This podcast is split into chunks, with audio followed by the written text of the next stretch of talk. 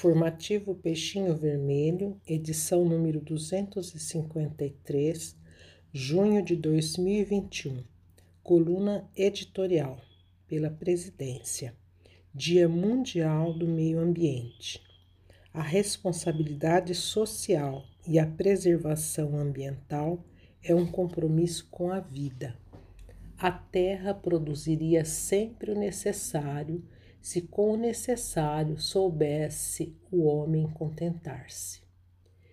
Se o que ela produz não lhe basta a todas as necessidades, é que ele a emprega no supérfluo, o que poderia ser empregado no necessário. Livro dos Espíritos, resposta da pergunta 705.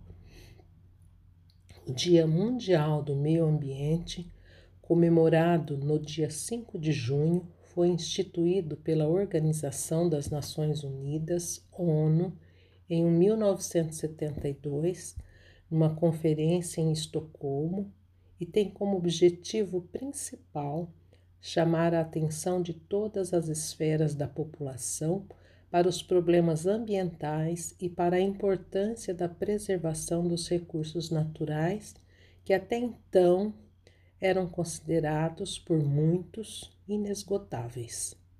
Nessa conferência, iniciou-se uma mudança no modo de ver e tratar as questões ambientais ao redor do mundo, além de serem estabelecidos princípios para orientar a política ambiental em todo o planeta. Apesar do grande avanço que a conferência representou, não podemos afirmar, no entanto, que todos os problemas foram resolvidos a partir dali. Importância do Dia Mundial do Meio Ambiente. Atualmente existe uma grande preocupação em torno do meio ambiente e dos impactos negativos da ação do homem sobre ele. A destruição constante de habitat e a poluição de grandes áreas, por exemplo, são alguns dos pontos que exercem maior influência na sobrevivência de diversas espécies. Tendo em vista o acentuado crescimento dos problemas ambientais, muitos pontos merecem ser revistos tanto pelos governantes quanto pela população para que os impactos sejam diminuídos. Se nada for feito, o consumo exagerado dos recursos e a perda constante de biodiversidade poderão alterar consideravelmente o modo como vivemos atualmente, comprometendo inclusive nossa sobrevivência. Espiritismo e ecologia. Assim como Ernest Haeckel cientista alemão que primeiro usou o termo ecologia e a definiu como o estudo da casa ou do lugar onde vivemos, seu conterrâneo Allan Kardec, o codificador do Espiritismo, nos trouxe respostas através dos espíritos sobre as relações entre os seres vivos e o ambiente em que vivem e o quanto um depende do outro. A partir daí, dada a resposta, a ecologia anda sim de braços dados com a doutrina espírita. Há coincidências entre o espiritismo e ecologia. O primeiro tem uma visão sistêmica. Por exemplo, demonstra-se que nas diferentes moradas do Pai existe relação de interação constante entre os mundos, uma conexão entre diferentes fenômenos Desdobra-se um olhar que vai além e que explica a teia como tudo está conectado. Tudo se encadeia na natureza, desde o átomo primitivo até o arcanjo, que começou também por ser átomo. Livro dos Espíritos, pergunta 540. Paramos para pensar.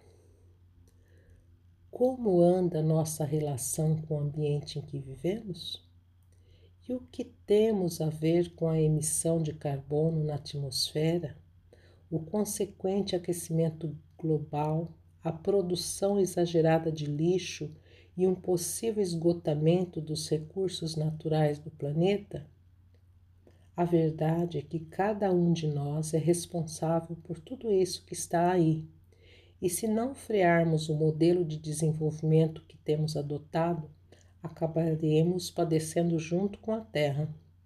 Assim, não importa se as nossas ações possam parecer pequenas diante do universo, mas se elas acontecerem, influenciarão as do nosso vizinho e muito provavelmente de toda uma sociedade. O meio ambiente somos nós, o meio que nos cerca e as relações que estabelecemos com ele.